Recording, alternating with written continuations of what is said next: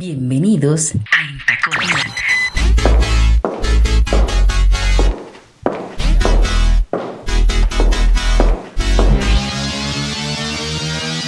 Radio y música. Conmigo. Carol Fior Pérez. Desde Colombia para Quisqueya FM 96.1 y 98.5 FM. Bienvenidos a Intacones. Bienvenidos a Entacones, esta propuesta de radio cultural con ojos femeninos que hacemos todas las semanas para el continente, para nuestros amigos allá en República Dominicana a través de Quisqueya FM y para todo el continente a través de Quisque, a través de Spotify, por favor. Gracias por acompañarme, por estar conmigo todas las semanas en esta propuesta sonora. En el día de hoy con un programa muy especial que llena mi corazón, como siempre digo, ¿no? Pero es verdad, porque hacemos eso con un gran esfuerzo. Gracias a mi productor general de contenidos, Juan David Sumaque, que siempre está adelante, adelante, buscando entrevistas e invitados especiales para que nos alegren la vida. Hoy vamos a celebrar dos cosas. El Día Internacional de la Radio, este medio de comunicación maravillosa por donde comenzó todo y que todavía en el corazón del mundo sigue latiendo y sigue fuerte y sigue siendo el referente. La radio.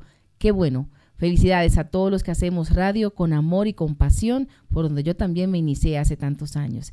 Y la segunda ocasión de celebración es el Carnaval de Barranquilla, que comenzó este fin de semana y aunque lo que ellos están haciendo es una conmemoración para no dejarlo pasar por alto, pero no podemos dejar de celebrarlo porque entre el Carnaval de Barranquilla y República Dominicana y el continente hay una relación muy especial. Así que prepárense porque tengo dos súper invitados que vamos a hablar de ese tema. Primero, a un gestor cultural que tiene toda su vida ligado al Carnaval de Barranquilla, don Carlos Sojo, un personaje maravilloso que nos va a contar la historia del carnaval, y después a un músico representativo del carnaval y de toda la música latinoamericana, Chelito de Castro, el arreglista, el músico, acordeonero, pianista del Joe Arroyo, de su orquesta y de muchos artistas dominicanos que ha estado junto con ellos. Así que ya saben, esto como que se pinta bastante bueno en el día de hoy este programa.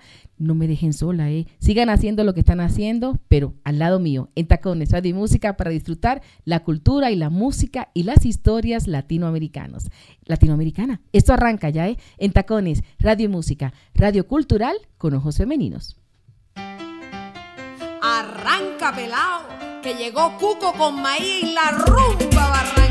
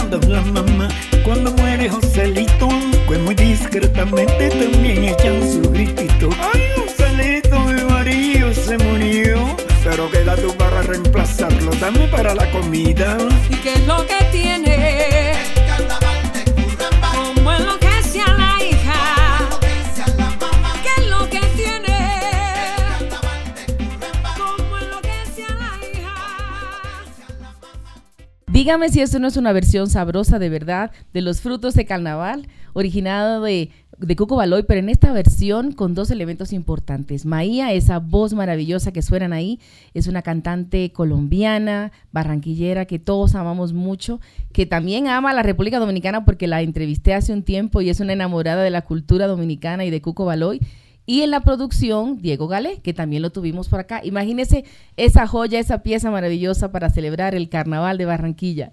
Y por eso tengo conmigo a uno de los actores principales. Es un gestor cultural que tiene no sé cuántos años, él me dirá cuántos años tiene ligado al carnaval, haciendo cosas por ese hermoso evento que es patrimonio de la humanidad, patrimonio de Colombia y que alegra la vida todos los años.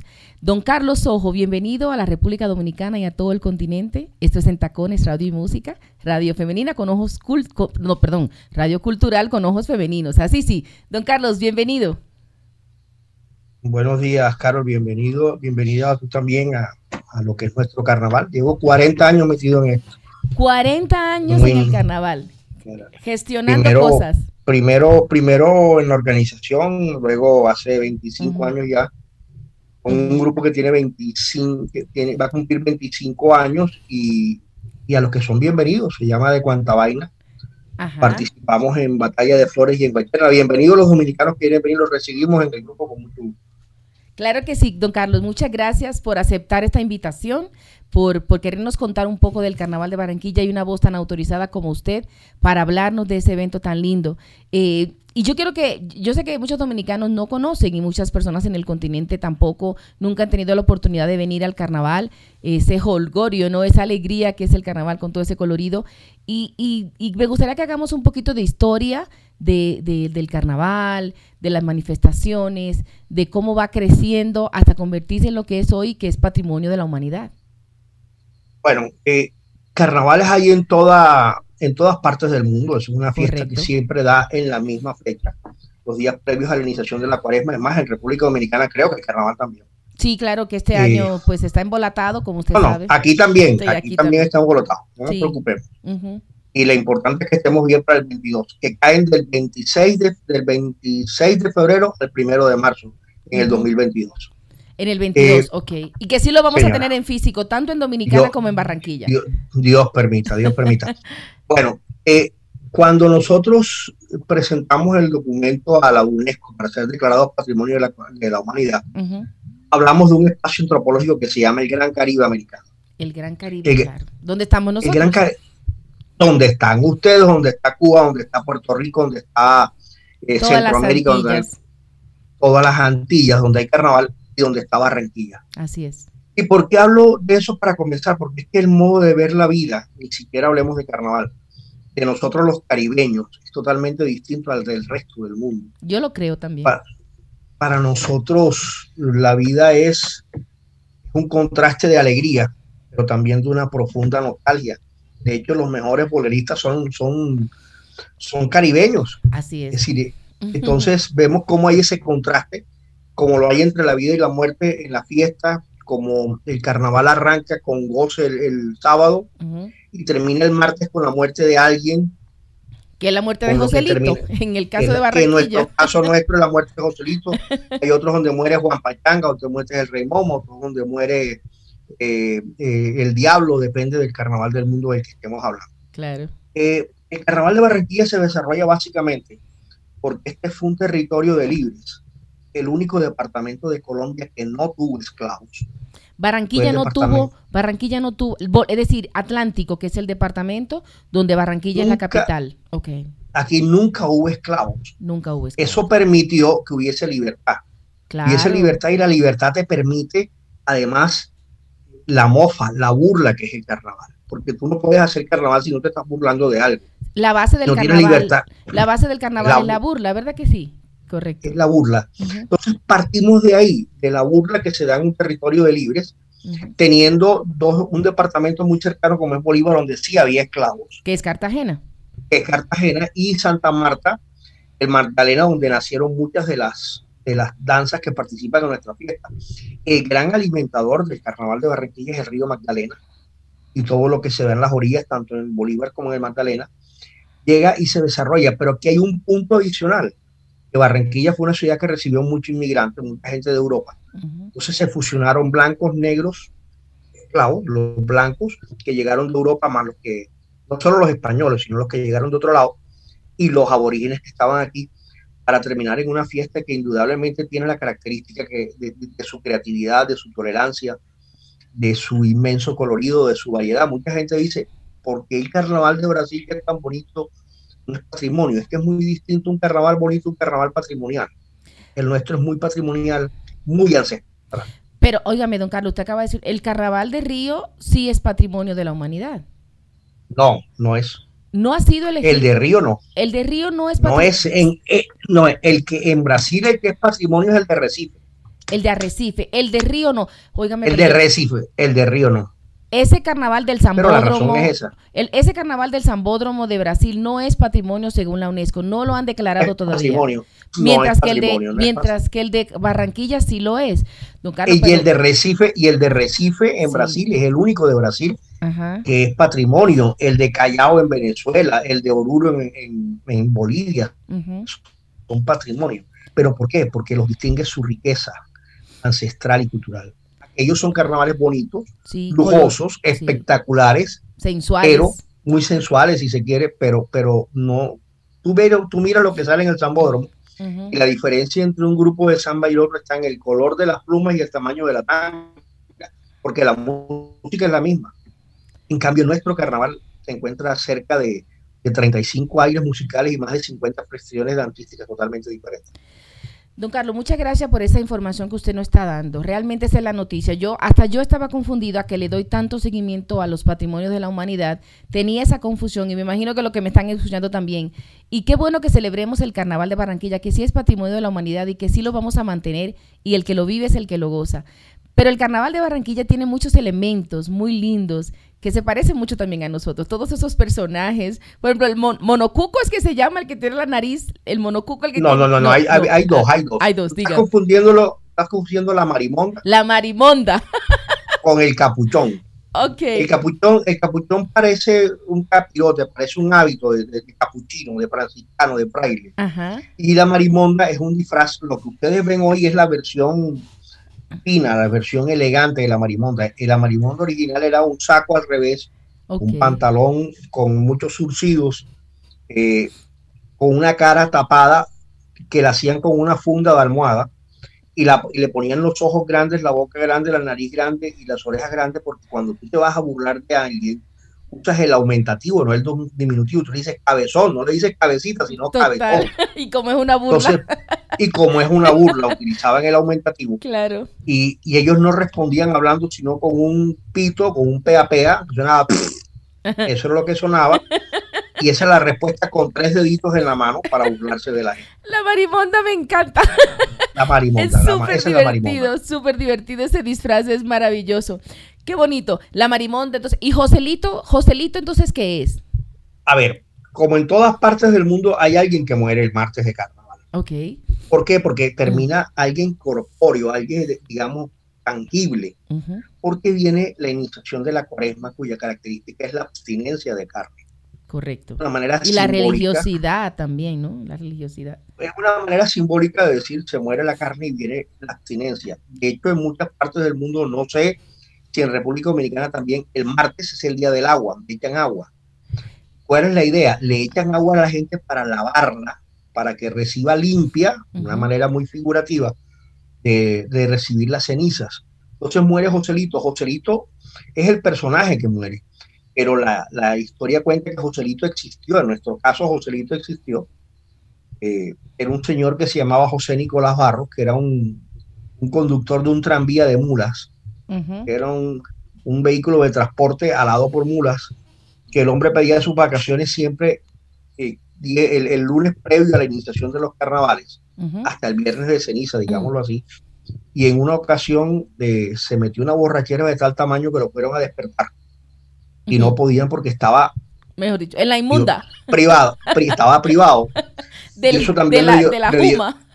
de la Juma, de la Juma, y decían, eso le dio origen a una canción que decía que no está muerto, que andaba de parranda. Claro, hay. Joselito murió, Ajá. Joselito muere, y cuando Joselito muere lo van a despertar, no, está muerto. Sí. Ya después el hombre se le pasó la Juma y se levantó, dice la historia del cajón, y, y apareció. En ese momento descubrieron que el hombre tenía la esposa y tenía otra. Ah, carachas. Tenía- sí, sí. Hoy en día en el carnaval de Barranquilla aparece una cantidad de personajes, la que está embarazada, la esposa, tres mujeres más, el travesti, todo el mundo aparece, pero, pero una manera de meterle comedia a la muerte de Joselito. Qué maravilla. Gracias, don Carlos. Hay, perdón, Carol, hay una canción que se llama Joselito Carnaval de la lista que te pasé. Sí, Joselito Carnaval, esa también producción, hay que buscarla, Joselito Carnaval, que se la pasé ahí. Es de, Pacho Galán. De Pacho Galán, Joselito Carnaval de Pacho Galán. Yo amo a Pacho Galán y a Lucho Bermúdez. Qué maravilla. Don Carlos, muchas gracias de verdad por contarnos todas esas cosas como usted lo dice, tan bonito. De verdad estoy muy feliz. Además que como nos parecemos tantos, tanto los barranquilleros y los y los dominicanos y todas las Antillas, que yo creo que es un hilo conductor lo que, lo que tenemos. Mire, pero hay otra cosa que llama mucho mi atención. ¿Cuáles otros personajes así que, se, que sean para destacar antes de irnos a la música? Hemos hablado de la Marimonda, Joselito, eh, la muerte de Joselito. ¿Cuál sería otro, otro elemento? Es que, es que aquí hay tanta riqueza. Sí. Mira, tú encuentras unas danzas que es que el carnaval, el que lo vive es el que lo goza, pero el carnaval hay que conocerlo para que claro. para poderlo querer, que es distinto a disfrutar. Querer y disfrutar, de acuerdo con usted. Claro que Para poderlo querer hay que, hay, que, hay, que, hay que conocerlo. Mira, yo miro la cumbia, por ejemplo, vamos a ver la historia de la cumbia, lo bonito que es la cumbia. Uno, un valor, el hombre no toca a la mujer. No, es decir, no, ellos bailan separado. En la cumbia se coquetean de a lejos, se coquetean de se coquetean de a lejos. si el tipo está muy, muy intenso, la mujer con las velas, lo tira a quemar, eso se llama el quemón en un movimiento de la cumbia. Por eso usa la vela, ¿no? Para que el tipo, si el tipo no, no, pasa, no, no, y, ah. aparte porque bailaba, eso era en la época antigua donde no había luz. Y se iluminaban también con, con, con, ella. Con la vela. Se, baila en forma de círculo. Correcto. Toda danza, en toda danza indígena se baila en círculo porque significa unión. Eh, se baila en el sentido contrario a las manecillas del reloj porque era una fiesta y no ibas a estar midiendo el tiempo. Pero todo es un tres elementos. Todo, es como un ritual, cada cosa. Es, una, es una, simbología, totalmente. Entonces tú miras eh, la danza de la cumbia, ¿qué utilizaban las mujeres?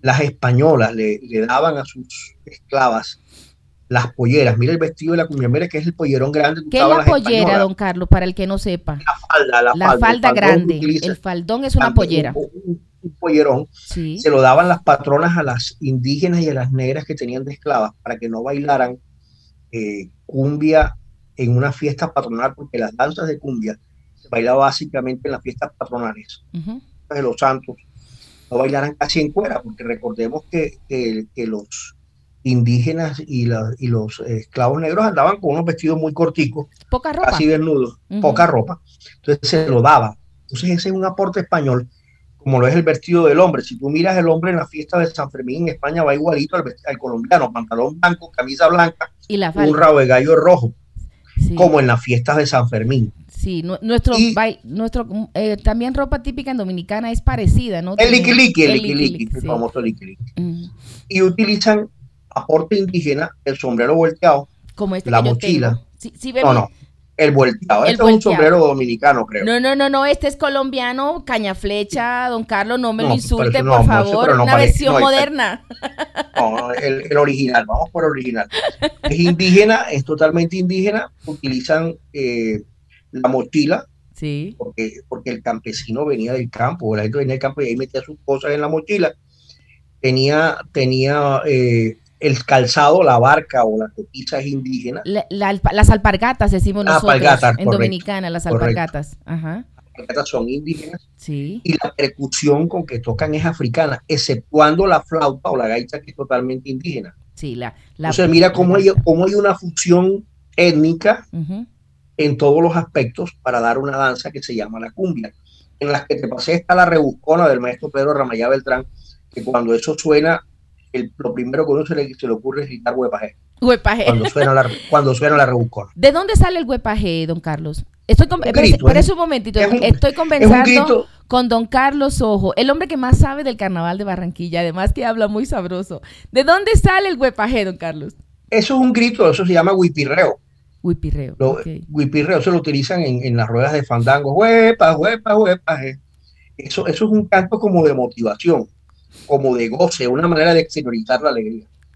Que, pero suena sabroso y además al, al vallenato, al vallenato eh, lo, no, el vallenato le mete el ayombe. La ayombe y, pero déjalo los quieto. Espérese, había unos personajes muy importantes de Colombia que habla Huepaje, no era Samper que decía Huepaje para molestar, el expresidente No, no, Samper, no, no. no, no acuerdo, no me acuerdo, no me sí, yo sí me acuerdo. Ah, Cuando, a mí cuando los políticos se quieren meter en los temas culturales me parece feo porque lo hacen más por populismo que por convicción. Ay, no, don Carlos, no me diga eso, Sí. no sea tan fundamentalista.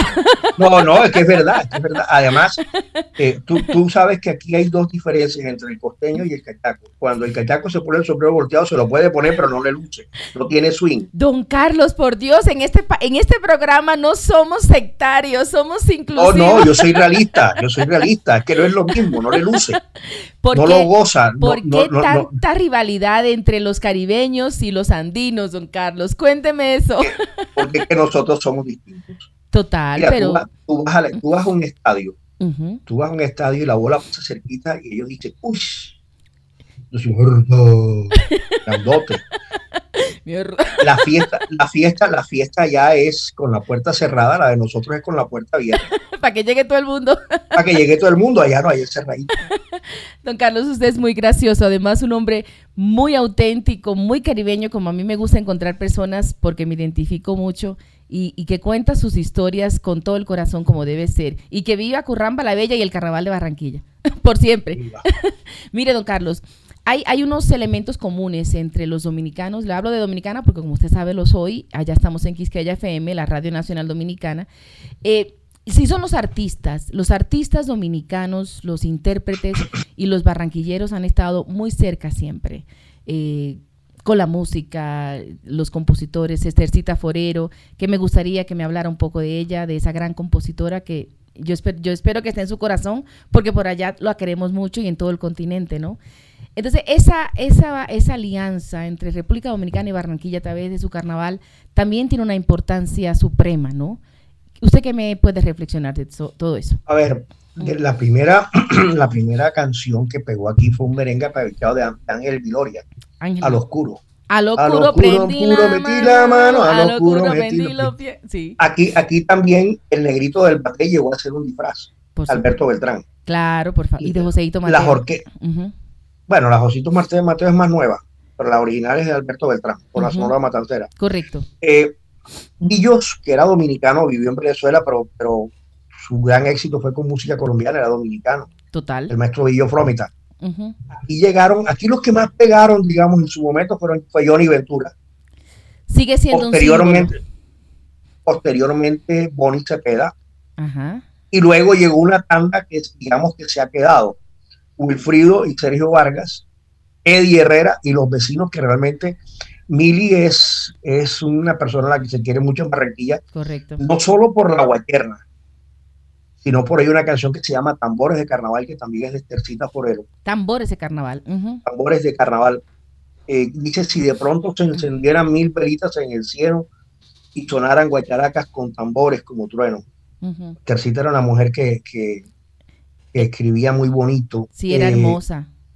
Hermosa. Hay, hay que hacer a propósito de Tercita, que hace dos años festejamos en el carnaval de Carolina Segebre, hija, hija de José Antonio Segebre, que fue embajador de Colombia en República Dominicana. Claro que sí, yo, yo estuve cerca de él, del, del embajador Segebre, le hice algunas cosas para él. Yo estaba en la isla y una un señor muy querido. Él, él los está escuchando. Ay, don Le José. Embajador Segebre, un abrazo. Espero se acuerde de mí, Carol Fior Pérez, la periodista dominicana. un abrazo. Lo está escuchando porque le pasé el link y me dijo que iba a estar pendiente. Sí, Él escribió un libro que se llama Puentes Musicales del Caribe Colombiano. Un escritor que se llama Álvaro Sescún y hablan de eso, de los puentes dominicanos y barranquilleros. Y, y, y colombianos, perdón, y más que todo barranquilleros. ujú. Entonces, Estercita, yo diría que hay que mirar a Esther Forero y Estercita Forero son dos en una. En una. Interesante. Esther, es- Esther es la mujer eh, que lideró, que luchó. Recuerda que ella le echaron de, de República Dominicana porque él cantó Santo Domingo cuando, cuando le cambiaron el nombre a Ciudad Trujillo por el tema de un dictador. Por eso es que digo que los políticos no me gusta cuando se meten en las cosas de Doña la cultura. Esther, Doña Esther vivió en Dominicana, ¿verdad que sí? Doña Esther Vivió, vivió ella estuvo en Domini- Dominicana y en fue deportada por el, por el, por por el el, dictador, por el dictador Trujillo. Trujillo, correcto. Ella es una mujer de dulce que sufrió la, la muerte de, de un hijo y un nieto. Ujú. Eso la gente muchas veces no lo sabía, pero ella era distinta cuando era Estercita, la compositora, la que la gente La veía. artista. En la intimidad era otra persona. Correcto. Y Estercita siempre lo viste hablar muy dulce, muy tierno, muy cariñosa. Muy caribeña. Pero muy caribeña, muy auténtica, pero, pero era distinta a Estercita a. Estercita estaba enferma todo el año y el 5 o 6 de enero se ponía bien porque venía la guayerna. la guayerna era, era su medicina. Qué bonito. esa era su gran medicina. Sí. Claro. Esa era su medicina. Total, total. Pero, pero, pero, y pero ahí me dejó a Cuco Baloy con quien comenzamos. Cuco Baloy también tuvo una un Hubo una época, ella, él pegó dos temas, un mosaico y esa canción fueron las que más pegaron. El fruto del carnaval. Eh, eso quedó eterno. Además, fruto del carnaval es el último de los temas que yo pongo porque es que los frutos se ven en noviembre. los frutos del carnaval se ven en noviembre. Yo no sé si pasa ya, pero aquí en Barranquilla las tasas de, de natalidad aumentan, aumentan después del carnaval. Totalmente, don Carlos. esos son los, frutos, esos son los frutos, del, carnaval. Este año, don Carlos, este año inédito para todos, bueno, el año pasado, ¿no? Comenzó y este año, pues la mayoría de los eventos públicos y populares ah, van de manera virtual, los que no están suspendidos, como hablábamos, el de, el de Río está suspendido totalmente. Pero en el caso de Barranquilla, Anoche estuve viendo la inauguración, digámoslo así. Va a haber unas transmisiones eh, por los canales, por Telecaribe, que es el canal de Barranquilla, también por el Facebook Live, que invito a los dominicanos a que sigan eh, la página de Facebook del Carnaval de Barranquilla. Habrá, digamos que una manifestación, no como queremos, pero lo, que, lo importante es que no pase por alto, ¿verdad, don Carlos? Que hay una conmemoración. Una conmemoración. Vamos a conmemorar el carnaval. Lo vamos a conmemorar con con una réplica, digamos, de los eventos tradicionales. Eh, se grabó martes y miércoles de esta semana, se grabó, eh, se grabó la, transmisión de una batalla de flores en un colegio, en el colegio Bifi La Salle. Se utilizaron el espacio del colegio como, una calle y eh, el mañana domingo se presentará la gran parada de tradición, también una conmemoración de la fiesta. Aparte, los actores de carnaval han sido muy muy moldeables, están haciendo eventos y grabaciones con mucha pedagogía y con mucha lúdica. Es decir, tendremos una conmemoración que comenzó anoche, sigue hoy igual a, partir de las 2 y 30. Hasta mañana. Y, mañana. y, mañana. domingo también a las 2 y 30 de la tarde, hora de Colombia. En Dominicana serían las 3 y media, porque allá es una hora más tarde. Entonces, en esas plataformas del Facebook del Carnaval de Barranquilla, lo que yo les recomiendo a la gente que lo siga y que prenda la campanita para cuando comiencen las transmisiones pueda ver esta conmemoración del Carnaval de Barranquilla 2021, que lo que no quiso fue quedarse por fuera y me parece valiosa. Yo no sé en Dominicana realmente cómo va a ser la cosa, no me han informado todavía si vamos a tener algo de carnaval allá, pero usted sabe también cómo es de colorido y nuestro malecón y los desfiles también son muy bonitos. Eh, pero sí, este año todavía estamos cojos. Pero Dios mediante, don Carlos, para el 2022 nos vamos a poner de revancha y nos vamos a subir la falda con el carnaval que viene, ¿verdad que sí? Eh, el año entrante eh, es un carnaval que, tiene su característica, que es el desquite. Yo creo que todos estamos ansiosos de, desquitarnos lo que no pudimos hacer este año. Esto de hacer el carnaval virtual tuvo una razón muy, muy sencilla la alcaldía, eh, con el fin de ayudar a los actores de carnaval y la secretaria de Cultura del distrito, determinaron realizar un carnaval virtual para que los actores de la fiesta, que son más de 800, presentaran un proyecto mm. y darles un aporte económico, de tal manera que hicieran lo que tenían que hacer para, para digamos, para justificar ese dinero que se le dio. Realmente el cálculo que se hace es que no se gasta más del 30% y les queda a ellos como una ayuda eh, económica en medio de esta situación. Claro, que todos necesitamos la ayuda económica porque el mercado hay que seguirlo haciendo y los servicios hay, que, seguirlo pagando. Don Carlos, mire, ya se nos acaba el tiempo de conversar porque este programa tiene un componente musical muy importante, si no me lo quitan. Pero lo importante es encontrar personas como usted. Los invitados que pasan por este espacio llenan mi corazón porque nos hablan con el alma, con esa autenticidad y con ese amor por lo que hace como lo hace usted. Y le quiero, como última pregunta, ¿qué significa para Carlos Ojo el Carnaval de Barranquilla? Que quede para el continente. El carnaval no es una fiesta.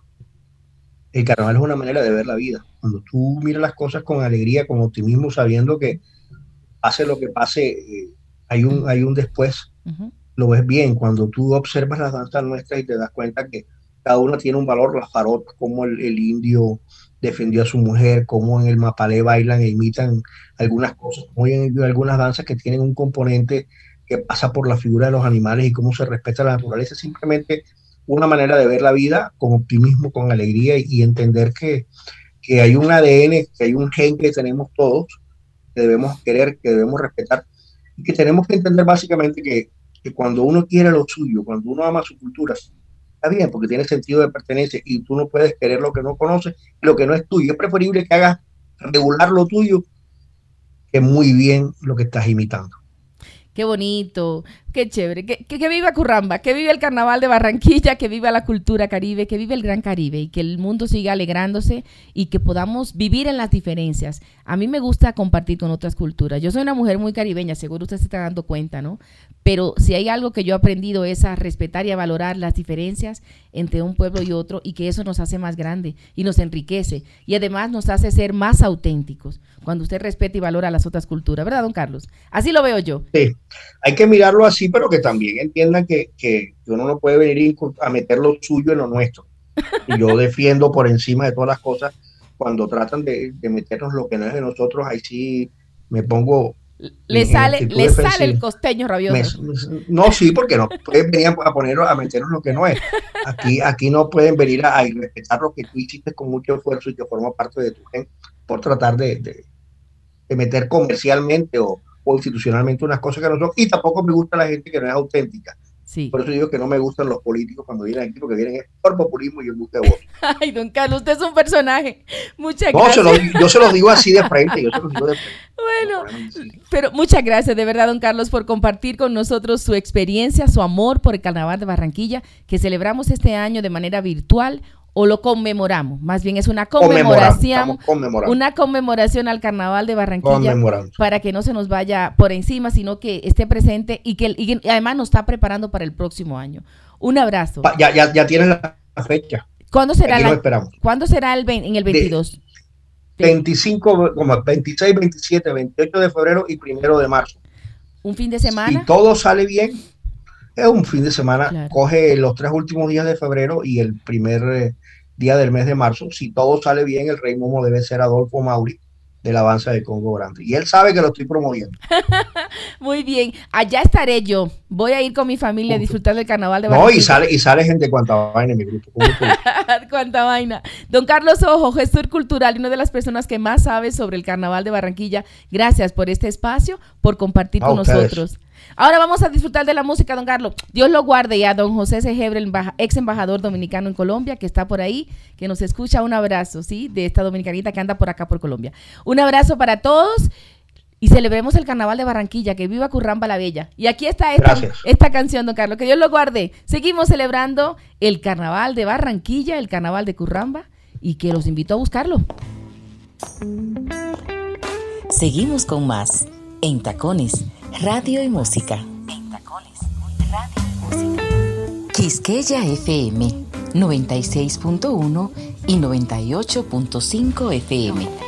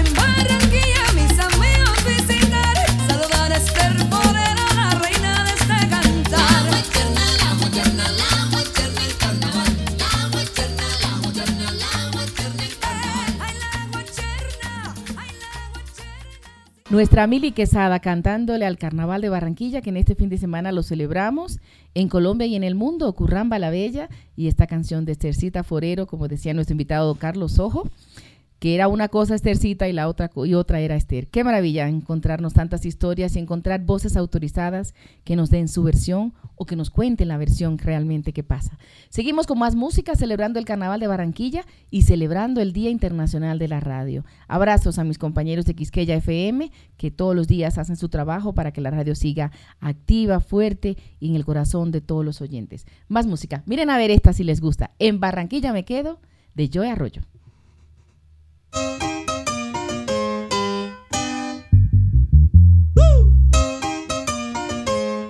Vacila los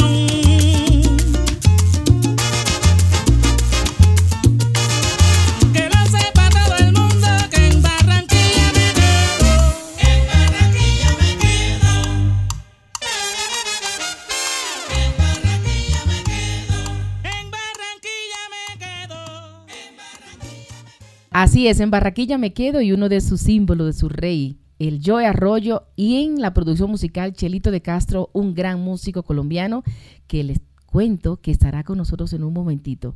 Queríamos tener a un músico colombiano, barranquillero, que sea importante para el carnaval y lo conseguimos. En un momentito estará con nosotros, será nuestro segundo invitado para contarnos un poco de la música del carnaval y de su historia y de su trayectoria como músico y compositor, como músico y arreglista y que ha trabajado con muchos artistas dominicanos. Esa será la segunda hora. Mientras tanto, todas las canciones que nos recomiendan del carnaval de Barranquilla, aquí la vamos a poner para que nos alegremos la vida hoy celebrando el Día Internacional de la Radio y el Carnaval de Barranquilla.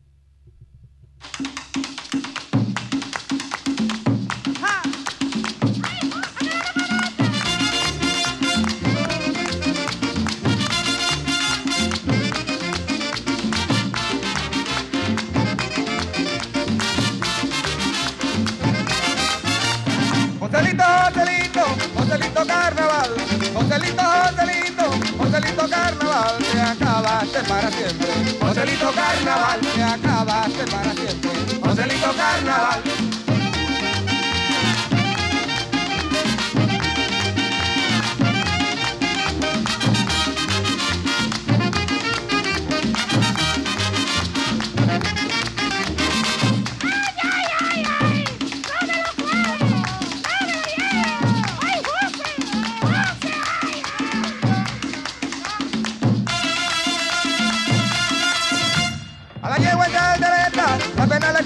A la yegua en caldereta, la pena la está matando. El burro está con la neura.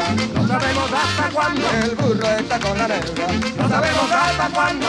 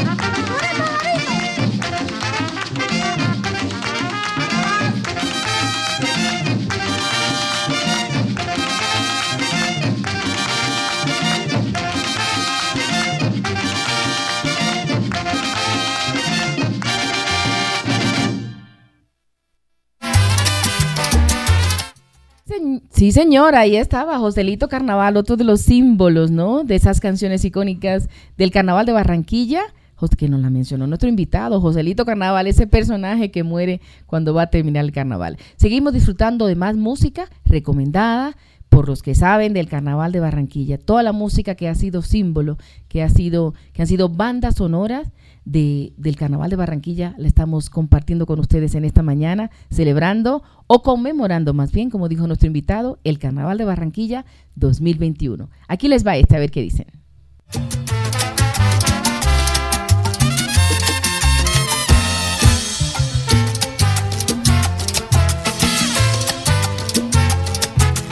Tus labios son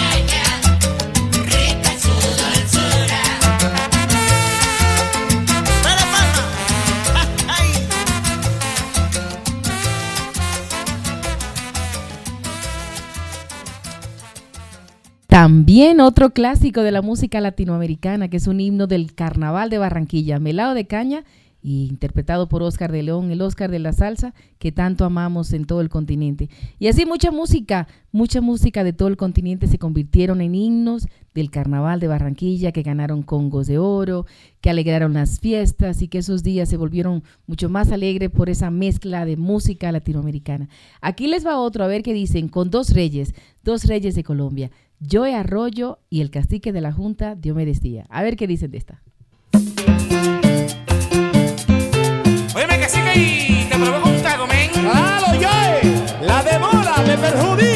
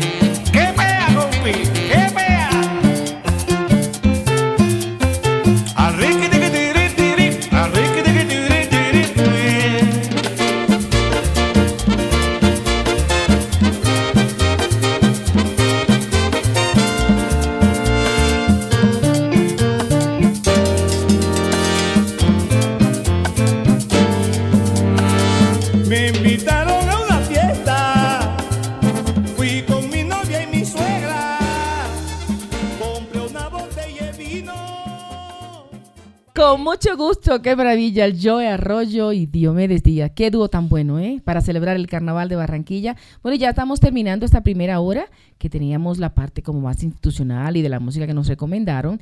Y ahora nos vamos a la segunda hora con un invitado especial también, que es un músico barranquillero, un símbolo ¿no? de la cultura caribeña y de la música, porque ha sido productor de muchos artistas, incluido el Joe Arroyo, su pianista y su arreglista por siempre. El Eschelito de Castro, eh, que estará con nosotros en un momentito para contarnos de la música del Carnaval de Barranquilla, pero de su música también y de su trayectoria como, como, músico, como arreglista y como un gestor cultural. Así que no se, no se me desesperen y sigan disfrutando, ¿eh? porque esto es para pasarla bueno. Vamos a escuchar esta hora que viene ahora. Le vamos a dar la bienvenida a Chelito de Castro con esta que yo creo que nos va a gustar a todos los dominicanos. A ver qué opinan de esta.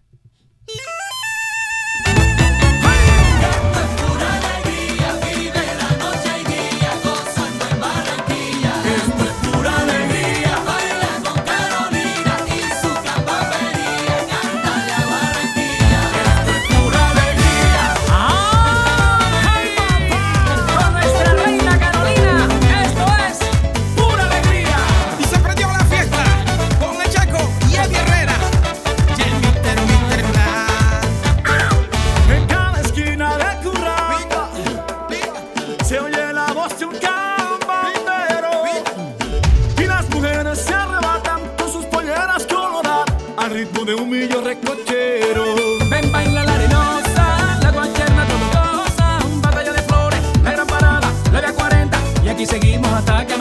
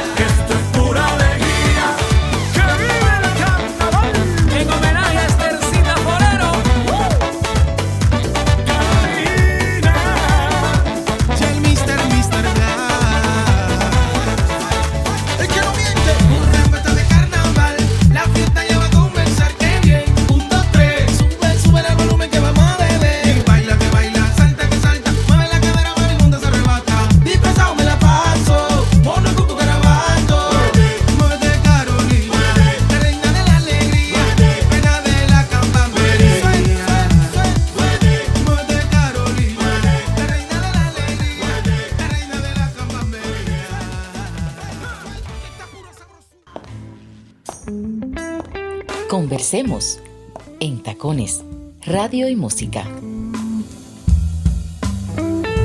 Quisqueya FM 96.1 y 98.5 FM. Díganme si esa versión no estuvo, mejor dicho, para subirse a la falda, como dicen, para rumbear bueno con eh, Eddie Herrera, nuestro Eddie Herrera, el caballero, ¿no? Ese hombre tan elegante, tan querido para los dominicanos y para Colombia. Y el músico que está ahí es Chelito de Castro, este gran músico colombiano, productor, arreglista de muchos, muchos éxitos y que ya lo tengo conmigo. Además que está súper guapo. Don Chelito, o le digo solo Chelito, bienvenido a la República. Dominicana. Muchas gracias, muchas gracias. Un placer enorme para mí poder saludar a los hermanos dominicanos a través de tu programa. Sí, solamente dime Chelito. No me gusta ni que me digan maestro siquiera. Ah, bueno, mejor, así me siento más en confianza, porque cuando siempre tengo la oportunidad de entrevistar a personas que son tan queridas, tan respetadas, uno como que se intimida un poco, ¿no? Porque usted ha rendido No, no, mucho. Chelito, usted ha rendido mucho en la música. Dígame, ¿cómo es eso? Afortunadamente. Un niño prodigio, un virtuoso de la música tropical, de la música latinoamericana.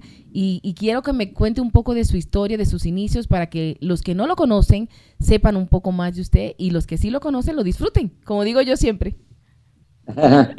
bueno, yo como cualquier niño que nació con, eh, con inquietudes musicales, desde muy pequeño estuve, estuve haciendo o manifestando eso, ¿no? Ujú. Entonces en mi casa que notaron eso me fueron comprando instrumentos y el niño Dios ya me ponía era instrumentos y no y no carritos y juguetes porque sabía que, que era lo que más me gustaba. Ujú.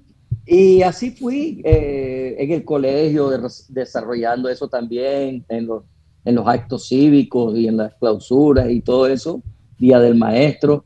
Siempre estaba yo metido haciendo música, fuera salsa, fuera vallenato, fuera con la banda de guerra, eh, cantando, tocando acordeón. Siempre estaba metido en, en- en- todo ese aspecto musical.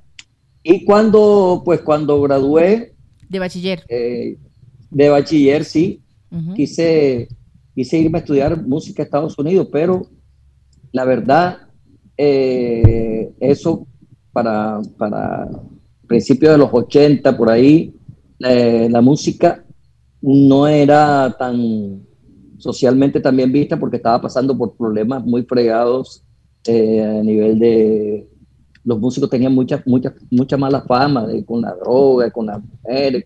Entonces mi papá se intimidó, se intimidó un poco con eso, con que me fuera a estudiar música y me, me sedujo un poco a estudiar administración de empresas aquí en la universidad. Ujú. Eh, hice unos semestres, hice como este cuarto semestre y de ahí me retiré. Yo dije, no, papá, yo lo que soy es músico.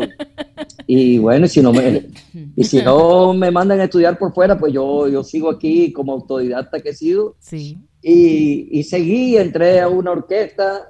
Bueno, ¿Cuál fue la primera? yo Chilito? nunca paré, yo nunca paré. La primera orquesta, una orquesta acá en Barranquilla que se llamaba Alma Latina. Alma, fue la esa primera sonó, orquesta. sí, Alma Latina, esa la recuerdo. Y bueno, y entonces eh, en Alma Latina eh, estuve un tiempo y de ahí pasé a donde yo eh. Con el Joe Arroyo. ¿Cuáles instrumentos toca Chelito de Castro? ¿Cuántos? Bueno, profesionalmente muy poco. Lo que más he grabado es acordeón y, y- y piano, pues por supuesto que, que es donde más eh, la gente me reconoce por toda la carrera al lado de Yo Arroyo, eh, con temas como Rebelión, En Barranquilla Me Quedo, Pal Bailador, y una cantidad de temas que, que tenían, donde yo hacía unos solos de piano, ¿no? Claro. Y, ¿Y quién lo el mencionaba? acordeón, pues, Y que lo men- Joe Sí, Arroyo claro. siempre lo mencionaba. Y ahora, Chelito de Castro. sí, con ustedes, Chelito de Castro. Exacto, con ustedes. Y, y este, con el acordeón, bueno, también he hecho un recorrido importante, he grabado dos veces con Julio Iglesias, he grabado con Juanes, con Ana Gabriel, con El Puma, con Rubén Blades, con, con un poco de, eh, con muchos artistas también he grabado con el acordeón. Y bueno, ya lo que es guitarra y bajo ya ha sido un poco menos, pero también he hecho cosas. Pero ahí van cuatro, ¿eh? Déjeme la modestia. Hasta me ahogo. Déjeme la modestia porque ahí van cuatro ya. Yo no toco ni el timbre. Pero, y entonces cuando usted entra con a ser el pianista del Joe Arroyo y también el arreglista, inmediatamente que usted entra con el Joe Arroyo, él, él descubre su talento para arreglar. Sí, sí, sí, sí. eh, desde, la, desde, la, desde el primer álbum, yo, yo grabé, eh, el primer álbum que yo grabé con Joe Arroyo fue precisamente un álbum que se titula Musa Original, donde está la rebelión. Donde está rebelión, que es el, digamos, el tema emblemático El de. Joe a nivel, El himno, Sí. claro. sí. Entonces yo desde ahí eh, fui muy, muy par- participativo, porque es que con Joe había la, había la, la particularidad que los arreglos siempre estaban abiertos a lo que se pudiera cambiar en el estudio, ujú. a- a- al momento de socializarlo con, con el resto de la banda, porque era un sistema que ya hoy no, no, no, se, no se implementa, ¿no? ahora es track por track y con una maqueta hecha con el computador y tal, pero en ese entonces no, en ese entonces hacía uno como especie de una mofa en vivo de, de la canción que iba a grabar, ¿no? Ujú. Y, y yo tenía la particularidad que, que la bailaba y si, y si, la, si lo hacía bailar bien, eh, como, como Era creía que éxito. bailaba la... Era así, quedaba, si no teníamos que volverla a hacer y quitarle aquí y agregarle acá y ponerle por aquí, por acá. Entonces yo en ese, en ese, en ese tramo de, de- de- de- la grabación, Ujú. yo era muy participativo y se me ocurrían muchas cosas. Entonces yo me fue tomando confianza, me fue tomando confianza y así Qué bonito. integrando. Es decir, Chelito, para, para yo entonces es como su papá en la música, pero también es un, un, un genio, ¿no? Joe Arroyo era un genio de la música Sí, tropical y popular. sí. Indudablemente, indudablemente. Era un tipo con un talento impresionante, no solo para, para componer, para crear, para, para dar su... Y fíjate que no tocaba ningún instrumento. Lo de él era voz y Él- composición, Pero ¿no? él, él- él con la voz te decía cómo quería cada cosa. Él, él tenía claro en su mente el estilo musical y, y yo como era tan seguidor de Joe desde cuando estaba en la banda de Fruco, una banda con que la- él se hizo famoso inicialmente, inicia, yo, yo como que entendía muy fácil el idioma de él y de, de cierta manera lo hablaba, el idioma musical. Entonces nos compenetramos muchísimo, gracias a Dios, y, y ahí quedaron éxitos para, para la historia. Estamos conmemorando el Carnaval de Barranquilla, Chelito. Usted lo sabe, ¿no? Usted está en Barranquilla. eh, porque no es una celebración, sino una conmemoración por la situación en la que estamos. ¿Cuántos carnavales de Barranquilla hizo usted con el Joy Arroyo? Muchísimos. Muchísimo. Muchísimos, sí. Y muchísimos congos de oro en el, en el Festival de Orquesta que, que se realiza acá. Eh, y eh, bueno, esos fueron como 18 congos de oro y como dos super congos y una, sí, en realidad nosotros en carnavales trabajábamos mucho, mucho, mucho, mucho de día y de noche. Tocábamos de día, de día tocábamos en los pueblos eh, En las tarimas. relativamente cerca de, de- de Barranquilla y en la noche pues en las casetas de acá. Y ahí teníamos, eh, ahí teníamos la, digamos, la fortuna que nos daba la música de interactuar con muchos músicos dominicanos que tú sabes que aquí han sido siempre muy queridos. Sí. Y hay unos que, que por lo menos Eddie, Eddie Herrera, eh, a quien le mando un saludo, un abrazo, mi gran amigo. Eddie tiene yo no sé cuántos carnavales que, que no deja de venir. Eddie lo traen todos los carnavales. Por eso, todos los carnavales. Se- por eso comencé nuestra conversación con esa canción con Eddie Herrera, porque yo sé lo importante que es para usted y para, y para el Carnaval de Barranquilla. Mira, aquí Eddie parece que fuera barranquillero y conoce cada persona, conoce cada gente. No, no, no, no, no, es impresionante. Yo estaba con Eddie aquí porque hicimos un tema juntos que se llama Tal para Cual. Ok. Eh, y hicimos un tema juntos y, y- y tuve la oportunidad pues de estar compartiendo mucho eh, durante la promoción y no, Eddie Herrera lo conoce, con él se conoce los nombres de cada persona acá de una manera impresionante. Yo, Eh, yo creo que es que bueno. usted, usted y Ed Herrera se parecen mucho en todo, ¿no? Son así muy educados, muy puestos, muy caballeros. Y, y la gente que, se- que es parecida se busca, se encuentra y, y crea cosas. Eso es lo que ha pasado. Pero también usted ha estado con otros artistas dominicanos que, que yo sé que lo aman mucho porque Chelito de Castro es un símbolo del arreglo, del- del- de, de los instrumentos musicales, de, de toda la música tropical y caribeña. ¿Cuáles son esos otros? Bueno, yo tengo un gran amigo en República Dominicana que a quien admiro y respeto muchísimo, que es el maestro Manuel Tejada.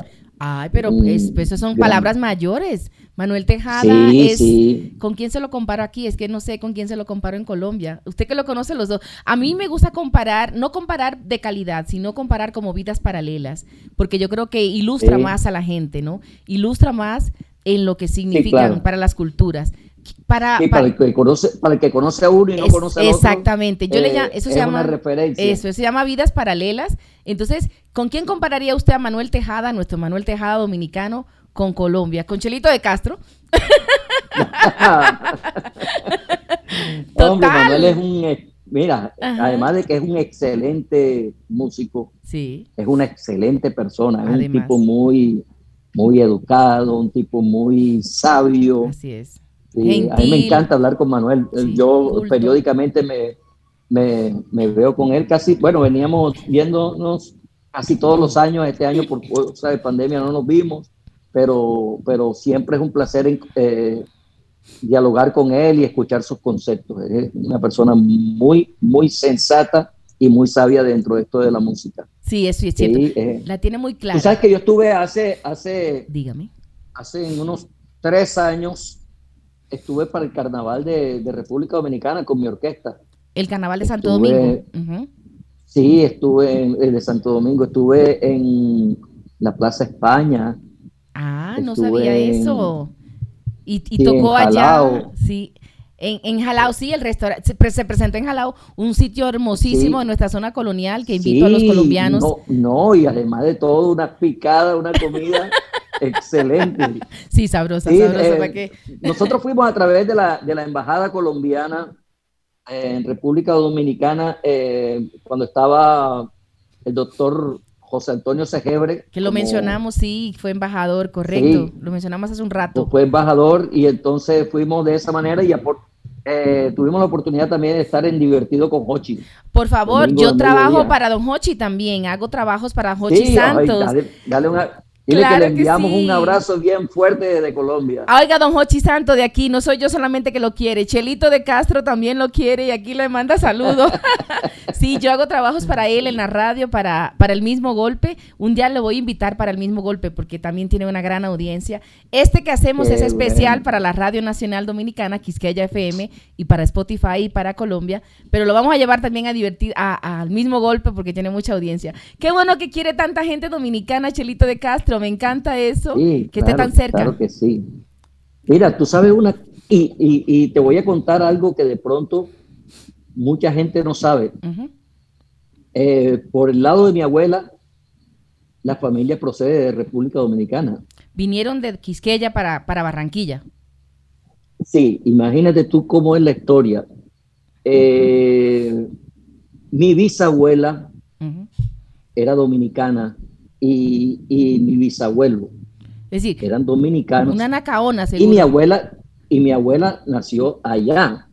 No sino que, bueno, eh, sí, mi, mi- mi abuela y mi abuelo se separaron una noche y mi abuela, cuando quiso amanecer, ya mi abuela estaba en, en ay, espérate un momentico, en esta isla, queda cerca de ustedes, eh, Eh, en Curazao. En Curazao, correcto. De las holandesas. En Curazao, Ujú. en Curazao había estudiado con una colombiana que aquí de la costa mandaban muchos a los internados en Curazao, la- Sí. a las hijas a estudiar allá. Sí, a las Y holandesas. sí. entonces, estando en Curazao, ella la llamó a Colombia y, le- y ella le dijo, vente con la niña, que era mi abuela, vente que yo lo recibo acá. Y, y entonces se vino acá y acá se casó con, con un colombiano y bueno, total que nació mi papá y, así. Qué Así que bonita hay- en algo, en algo tengo, en algo tengo ahí un poquito de, de la sangre de, de- de Tot- ustedes, de los, de- los dominicanos, la- total, Chelito. Usted es tan tú dominicano sabes que como cuando, yo. Ujú.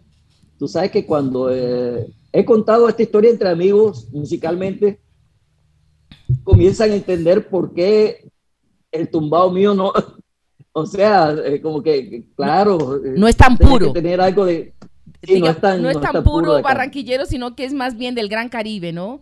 Porque Exacto, y me encanta llama. la música caribeña y en eso coincidía mucho con Joe, Sí, porque Joe es un amante de la música caribeña, impresionante era. sí. Él, eh, eh, no solo dominicana, sino de Haití, de Martinica. de- de- sí, sí, sí. Y a él le gustaba, entre más tuviera africanidad, más le encantaba. Más Sí. le- entre más tuviera la huella africana, ese, ese tipo de música era la que más le encantaba. Qué bonito. Ay, Chelito, de verdad, gracias por contarnos todas estas historias. Yo me imaginaba que usted era querido porque me dijeron, mire, él es súper querido, descomplicado. Tú vas a ver que te vas a llevar súper bien, pero ha superado mis expectativas. ¿Qué tipazo Ah. es usted?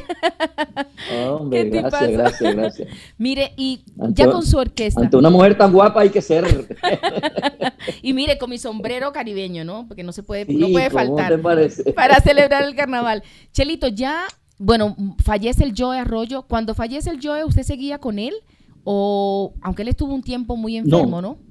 Yo estaba, yo estaba solamente de, le, le hacía producciones, pues la última producción de Joe, donde logramos aquí un par de éxitos de carnaval, eh, eh, fue unos años antes de Joe, de Joe fallecer, pero me veía con cierta, con cierta frecuencia. Fíjate tú lo que, lo que es la vida. Ujú. Eh, llegó un momento en que tenía yo como seis meses que no sabía de Joe, que no, que no veía a Joe, y de pronto un viernes en la noche me suena el teléfono como a las diez y media de la noche, tan raro. Bueno, contesté y siento la voz de Joe. Y yo le he dicho, eh, como hablamos acá coloquialmente, Hola, viejo Joe, qué llamada tan chévere, qué Viejo llamada tan bacana. Me encanta Y ese eso- término, viejo Joe. Sí, eh, entonces me dice, me dice mi hermano, tú sabes que este amor es para esta vida y para las que vengan y tal. Y yo, entonces, yo no sé en qué momento terminamos manifestándonos cosas que nunca nos habíamos manifestado, porque siempre sabíamos que nos, que nos queríamos, pero nunca yo te quiero, tú sabes que no, éramos así. Y entonces nos comenzamos a manifestar el cariño. Yo le dije, yo tengo un gran agradecimiento contigo eh, y no sé qué, gracias por todas las oportunidades y por toda la confianza que me tuviste Ujú. que me has tenido. Y entonces él me dijo, mi hermano, te repito que este amor es para esta vida y para las que vengan. Eh, me- salúdame a los viejos, o sea, mis papás, y el martes nos vemos. Yo voy a ir a tu casa porque voy a, a llevarte una- unas composiciones y tal. Eso fue viernes. El domingo yo cayó en la clínica. El domingo lo internaron en la clínica, eh, entró en cuidado intensivo y falleció al mes. O sea que fue la última conversación mía con Joe, prácticamente dos días, de los últimos dos días que tuve de conciencia, ¿no? una catarsis de amor de una relación de tantos años entre Joe Arroyo y Chelito de Sí, Castro. pero, pero era como una despedida sin darnos cuenta. Así fue. Seguro que sí, Sí. pero yo me imagino que eso quedó en su corazón y en su alma y que lo motiva cada Uf. día también a seguir hablando Claro. de él como usted habla, con ese amor y ese respeto y esa admiración, porque se nota Es que, que es muy será, genuino. será por siempre. Sí, muy genuino. Será por siempre, porque es que, es que, es que, mira, cada, o sea, no todo mundo tiene la fortuna de hacer una carrera al lado de su ídolo. Sí, eso es. Yo tuve la fortuna, yo era mi ídolo desde pequeño, yo hacía que mis hermanos me llevaran eh, pequeño a las casetas donde iba a tocar la banda de Fruco. Ellos, ellos radicaban en Medellín, cuando venían a Barranquilla, Santa Marta, o Cartagena, yo no sé cómo hacía yo, pero yo tenía que ir ahí, pararme al frente a ver a Joe y a, y a ver eso. Y entonces haber podido hacer carrera al lado de él, Sí, eso es una satisfacción muy grande y un agradecimiento a la vida. eterno con la vida. Qué bonito, Sí. déjeme aplaudirlo, Chelito de Castro, porque lo que está diciendo nos reconcilia a todos y yo creo que ese es la ese es el legado, ¿no? Y ese es el mensaje y, y ser agradecido de esa experiencia que usted vivió de estar con su ídolo, ser parte y que le diera tantas oportunidades de demostrar su talento como músico, como arreglista. Pero entonces ya después que ya sale de, Ro- de- del Joe, usted monta su orquesta solo, la orquesta de Chelito de Castro, ¿verdad? No, pero yo la monto es después del fallecimiento de Joe. Después del fallecimiento. Ok. Sí, cuando Joe fallece, por cuestiones, es que yo no lo tenía, ni siquiera tenía pensado armar la orquesta, Eh, pero fíjate tú, hicieron un especial de televisión acá en Colombia sobre cómo se hacía la música de, de una, de un disco que se sacaban a fin de año que se llamaba Los 14 Cayonazos. Sí, los éxitos de Y Navidad. entonces, sí, entonces, eh, pues como no estaba yo, eh, eh, me entrevistaron a mí, yo, yo conté las anécdotas, cómo, y con el piano eh, refería a los cuentos, ¿no? Una persona que estaba en la cárcel, en la cárcel, pero tú sabes que las cárceles siempre tienen como que el, el lado donde están los bacanos, los bacanes, los, los, los tal, y acá está. El- bueno, total de que una persona me llama, Sí. me llaman, me llaman a mí, me dicen, eso fue en diciembre del, del 2000, creo que 16 o 15. Eh, me dice, oye, eh, te mandan a decir que cuánto cobrarías por venir a, aquí va a haber un grupo pequeñito, que cuando, cuánto cobras por venir a tocar a la cárcel Mm. el 24 de diciembre. Yo digo, yo pedí una cifra como para no ir. De pronto me llama, de pronto me llama y me dice, bueno, sí, que venga. Que ve- y tal. A los tocar a otros la tres que iban a tocar sí. conmigo, los otros tres que iban a tocar conmigo eran ex, ex integrantes también de Yo Arroyo. Ok. Y nosotros tocamos ahí y esa gente se divirtió en el, en el, en el espacio que nos dieron, que tenían un buffet y nosotros tocando y eso se y a mí yo comencé a, a- a hacer una catarsis ahí cuando eh, eh, comencé a tocar la música de Joe que tenía tiempo que no tocaba Sí. Y le comen- de ahí le comenté a un amigo, me dijo, no, tráete mañana ese grupo para acá, para mi casa. Y ya entonces ya no éramos cuatro, éramos seis. Y, ya, y, cuando, y todo el mundo, no, yo quiero, yo quiero, yo quiero. Y comencé a tocar. Y Cuando vine a ver, formé una orquesta de 16 músicos que somos hoy en día. No me diga, ya, pues una super banda, la de Chelito de Castro, 16 músicos en. Sí, no, no hemos, no hemos parado de trabajar. Bueno, ahora por la, por la pandemia, pero digo, hasta que se pudo, trabajamos, trabajamos, trabajamos y en el interior, en Medellín, en Bogotá, Y las en voces. el oriente. Y las voces que, que tocan la música, las que tocan las canciones, que como... Es- son muy buenos, son muchachos muy buenos. Inicialmente tenía uno que fue con el que eh, fui a, a Dominicana, que tiene una- un timbre de voz muy, muy, muy, muy parecido con Joe. Había sido corista de Joe y él le había aprendido mucho a Joe. Eh, pero bueno, con el tiempo, eh, él como que tra- eh, ha tratado de tener su orquesta, pero yo no quise tener ya más imitadores de Joe porque eso queda como un peso ahí sí. eh, muy fuerte, muy fuerte. Y entonces, Joe, Joe es único, los Claro demás sí. son, sí, los demás son yo me llamo. Yo me llamo. Es decir, la- las voces que están en la orquesta de Chelito de Castro son voces originales y que tocan su música. Originales, pero tremendos cantantes, muy, muy, muy buenos, muy. Y esta producción que usted hace, donde eh, invita a muchos dominicanos, que ahí está el Torito, Héctor Acosta, Eddie Herrera, con quien Ajá. comenzamos. ¿Cómo fue esa producción, Chelito? Bueno, eso eh, quise hacerle un tributo a Joe, pero no solo, sino que todos le cantáramos a Joe, ¿no? Que hubiese muchos cantantes que, y, y fíjate que todos, la imagen de Joe es tan agradable y el recuerdo tan, tan bonito que tienen todos ellos eh, de él, que todo el mundo dijo enseguida, yo voy, claro, sí, yo voy. Un homenaje dijo, yo Joe. de una. Correcto. Sí, sí, cada uno cantando una de las canciones eh, más representativas de Joe, ¿no? Claro. Entonces, Mm. bueno, en su momento, la verdad, nos, nos ha ido súper bien con esa producción. Ujú. Ahí hay un tema que precisamente de carnaval también, donde invito a tres cantantes tropicales colombianos, Checo Acosta, Juan. ¿verdad? Sí. Tengo al Torito, tengo a Eddie, Ujú. está Quinito eh, Méndez Willy también. García. Qui- Quini- Quini- no, Quinito no, no, no, no, no pude, ni a Quinito ni a Sergio Vargas los pude contactar Ok. Eh, en, en su momento. Eh, Eh, con hay- Sergio alcancé a hablar, pero no, después no, no pude, no pude finiquitar. Pero bueno, también está Willy García, que fue cantante del grupo y Nietzsche, Charlie Cardona, que también. Sí. Sí. Entonces ahí hicimos algo chévere. Sí, es una producción muy bonita en homenaje al Joe Arroyo a través de la orquesta Así de es. Chelito de Castro. Ay, Chelito, qué bonito. Gracias por contarnos todas esas historias de esa manera tan natural y tan bonita, por esa admiración por el Joe Arroyo que está en nuestros corazones y que va a seguir y, y que, y que nunca va a morir. Y también en la, en la serie de televisión que hizo Colombia del Joe Arroyo, usted aparece en la serie y lo interpreta Oye. un actor muy guapo que se parecen usted y él.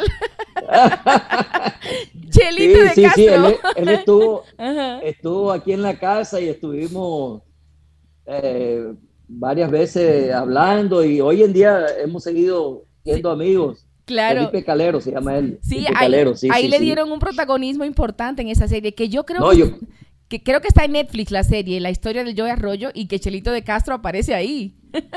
No, pero un sinvergüenza ese chelito que aparece ahí. No me diga, no es, no es usted. ¿Qué no le gustó entonces del personaje? Ay, hombre, no, imagínense que, que cuando estaba la novela en todo, Ajá. en todo su esplendor, yo llegaba a, a un banco. Imagínate que una vez llegó al banco y está la cajera así, digitando lo que yo, la información y lo que yo le estoy pidiendo, Sí. y de pronto mirando la pantalla me dice, ¿le puedo hacer una pregunta? Y yo, sí, claro, ¿cómo no? Eh, lo que dice la novela es verdad. Que era un coqueto, pero es que, es que Sí, yo me imagino, sí. pero Chelito, si usted se mantiene así de guapo como está ya con los años, porque a los años a todos nos afectan, yo me lo imagino cuando usted tenía 20 años, era un tumbalocas. No, imagínate que yo era, yo fui una persona muy tímida. No me diga. Yo era, yo era muy, muy, muy tímido, pero cuando me hice conocido con la música de Joe Arroyo, Ajá. entonces las novias que no pude tener por la timidez, las quería tener todas cuando, Ah, entonces sí en era cada- cierto. Me metía en cada lío. Sí, era cierto que tenía muchas chicas detrás y que además la complacía a todas. Yo me, yo me imagino que la persona que, que detalló el personaje le tuvo que haber dicho al, al- al que escribió. al guionista. tipo era... Pero ya se, cal- pero se calmó, ¿verdad, Chelito? Ya está un hombre juicioso Oh, en su no, no, familia. totalmente, totalmente. Total. Yo creo que todo, todo- toda, toda, eh, todo mundo tiene etapas, ¿no? Así es. Etapas de juventud, de, de parranda, de cosas, pero que la vida ya te va ubicando donde, donde debes estar.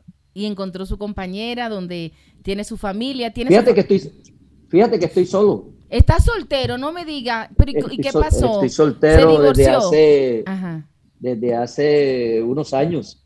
Hace- hoy llega, hoy llega a, a Barranquilla mi hija que vive en Nueva York, que es psicóloga, y mañana llega mi hijo que vive en Bogotá. Ok. Tiene dos hijos. Tiene dos son- hijos usted. Tengo dos hijos que son mi vida entera. Y bueno, eh, A la- a- oigan, Así. un llamado, un, una- un anuncio parroquial. A las dominicanas, aquí en Barranquilla hay un señor que se llama Chelito de Castro, que es un músico que queremos mucho, que está soltero y está buscando esposa. Le van a llegar las Por hojas favor. de vida, maestro. por favor enviar solicitudes al número tal. Que lo siguen en el Instagram, Chelito. Sí. Que lo siguen en el Instagram. Chelito de Castro. qué, qué maravilla. Me- mire, de verdad, estoy sorprendida porque me habían dicho, como le dije, que usted era una persona muy querida y muy descomplicada, pero ha superado mis expectativas. Buen músico, buen tipo, buen arreglista, amigo de muchos dominicanos y además un admirador y defensor del legado del Joe Arroyo, ese músico que el continente ama y que siempre va a seguir en el corazón de todos. Gracias, así es. Así Y, es. y- y- y a todos los dominicanos que lo conocen, abrazos, ¿verdad que sí? Que sigan, que siga ese Claro, cariño, que, que se mantenga. todo. Mira, tú sabes que me dolió mucho la, la, la muerte de Rafaelito Quesada, Eh, ese gran músico, hermano de Mili, que era el Sí. arreglista de los vecinos. También Víctor Víctor, no Eh, sé si supo que también falleció de COVID el año pasado. Ah, no sabía, no sabía. Sí, ah, sí. creo que Víctor Víctor también me enteré. Sí, sí, sí, sí, qué dolor. Que era muy Eh, querido por acá, no, por Colombia también. Sí, Sí. claro, claro. eh, eh, eh, aquí pegó unas bachatas. Sí, la mesita de noche, el símbolo, ¿no? Ese himno de, de Víctor Víctor en todo el continente. Pero bueno, no nos pongamos tristes porque lo que queremos es compartir su alegría y su talento, ese talento que comenzó de tan niño en la vida de Chelito de Castro y que se mantiene y que su orquesta la queremos mucho por todas partes. Y me alegro que haya estado allá con su orquesta, que el embajador Segebre lo haya llevado. Yo no me acuerdo de esa parte, de pronto estaba muy ocupadita porque yo hace ya casi dos años que regresé de nuevo a Colombia. Eh, y estuve seis años en la isla y allá conocí al embajador Segebre, muy querido, Ah. y, y cuando llevó la orquesta de Barao- Baranoa, la que llevó la orquesta de Sí, Baranoa. claro, que fíjate eso- que yo, yo hice ese arreglo de, de- del tema que canta Mili, una, una composición de Tercita Forero, que fue la primera eh, eh, composición de Tercita Forero, y yo la grabé y con la voz de, de Mili Quesada. ¿Cuál? ¿La guacherna? Eh, no. no, no, no, no, no, es, es- es un bolero, es un bolero. Uno de los boleros de Mili. llama- ¿Y en qué año fue eso, Chelito? Es pa- para la fecha esa que fue la banda de Baranoa. Ah, cuando fue la. que eso fue en el 2017, si, no, si mal no recuerdo, la banda de Baranoa fue en el 2017 y eso fue un- una oportunidad hermosísima que se presentó allá en la Plaza de España, se presentó en el Sí, la- Jaragua la, también. canción se llama, la canción se llama Santo Domingo. Ah, en la voz de Mili Quesada. Usted hizo los arreglos para Eh, esa. Sí, sí, sí, sí, sí. Qué bonito, qué chévere. Chelito, mire, se nos acaba el tiempo de conversar porque ahora tengo que poner unas cuantas musiquitas para terminar el día de hoy, que ha sido un, hoy ha sido un programa muy lindo para mí porque celebrar primero el Día Internacional de la Radio, que usted- seguro usted sabe qué es. Hoy se celebra en el mundo el Día de la Radio, este medio de comunicación que en lo particular es el que más amo, y también el Carnaval de Barranquilla, que usted es un protagonista de eso, Yo tengo celebración doble porque soy hijo de un locutor periodista de soy Barranquilla. músico del carnaval. ¿Y cómo Sí, se llamaba su papá? ¿Cómo se llama o se llamaba? Mi papá se llama Chelo de Castro. Mi Ah. papá tiene, eh, bueno, duró hasta, hasta que comenzó la pandemia un programa de radio 75 años No me diga. En la radio de Barranquilla. en la radio de Barranquilla de lunes a viernes y escribiendo como 77 de lunes a viernes en el, en el periódico local. Qué Está, está supuesto estar en los récords Guinness, sino que tenemos la mala fortuna de que los primeros eh, diarios donde mi papá escribió desaparecieron y no hay archivos. Ah, Pero, pero, pero por, por lo que se mostró, dice que mi papá no, no debe haber un periodista que haya escrito tantas crónicas. Con razón usted es tan educado y tan culto. Las cosas no se roban, las Ay, cosas hombre. se heredan, ¿eh? Esa educación que tiene Chelito de Castro, con Ay. razón. Mire, abrazos y besos para usted. Muchas gracias, Chelito, por este tiempo, por compartir su historia, para que lo que no la conozcan, lo conozcan y lo que lo conozcan, lo disfruten. Chelito de Castro. mi- abrazo y mi sí. cariño para el pueblo dominicano. Y para usted también, de parte de todos los dominicanos, a Chelito de Castro, que lo tenemos en nuestro corazón. Gracias de verdad por este tiempo. Siga así de guapo, ¿eh? Y le prometo que le consigo novia, no se preocupe. Gracias. Chelito de Castro con nosotros Abrazo. en Tacones de Radio y Música. ¡Qué maravilla! Ahora sí, esta, la rebelión del Joe Arroyo, pero con estos arreglos maravillosos de Chelito de Castro y que el propio yo dice, con ustedes, Chelito de Castro. Quiero Ahí contarle, mi un pedacito de la historia negra, de la historia nuestra, caballero. Y dice así.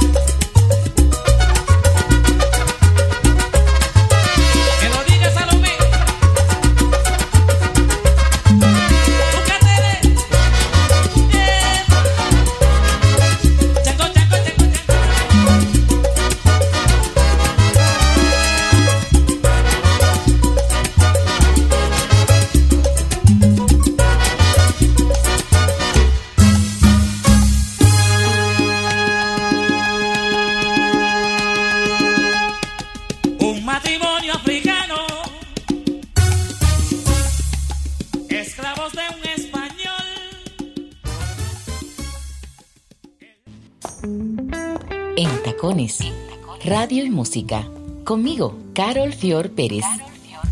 Quisqueya FM 96.1 y 98.5 FM. Celebrando el Día Internacional de la Radio y celebrando el Carnaval de Barranquilla hoy en Tacones Radio y Música con invitados muy especiales. Primero, don Carlos Ojo, gestor cultural del Carnaval por más de 40 años y ahora Chelito de Castro, ese gran músico barranquillero que ha compuesto tantas canciones, que ha arreglado tantas canciones, su orquesta, el Joy Arroyo y todas las historias que tienen que ver con el Carnaval de Barranquilla. Un programazo, ¿eh? no nos podemos quejar gracias a mi productor general de contenidos, a Juan David Sumaque, que le mando un abrazo, no sé dónde anda, pero es el que se faja a buscar todos estos contenidos maravillosos para que podamos disfrutar este espacio. Esto es en Tacones, Radio y Música, a ver cómo nos va con este. Chelito de Castro y su banda.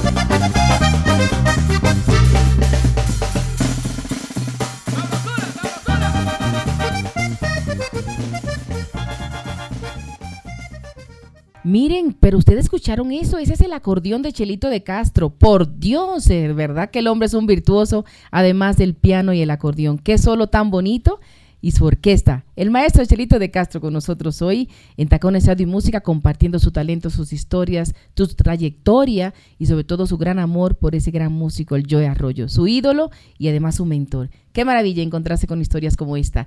Miren esta, esta es de la orquesta ya él tocando el piano, los arreglos y esta versión de Mari en la voz de Charlie Cardona. Un tributo al Joe Arroyo con la orquesta de Chelito de Castro, mi invitado de hoy. Dígame qué opinan de este.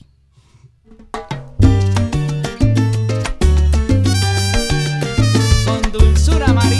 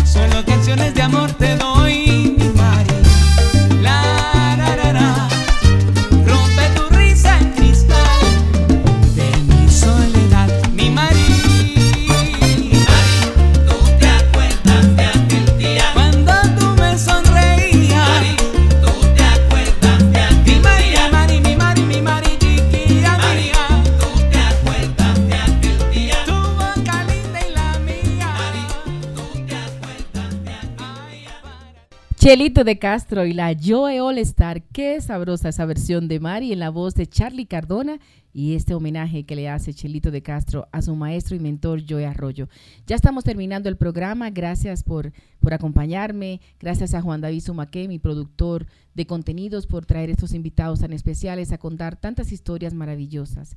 Que vive el Carnaval de Barranquilla, que este año es virtual, lo poquito que van a hacer, pero que se están preparando para el 2022. Y que viva la radio, que sigamos celebrando este medio de comunicación maravilloso en el mundo, por donde inició todo y que nos sigue enamorando a todos los que amamos este oficio de comunicar.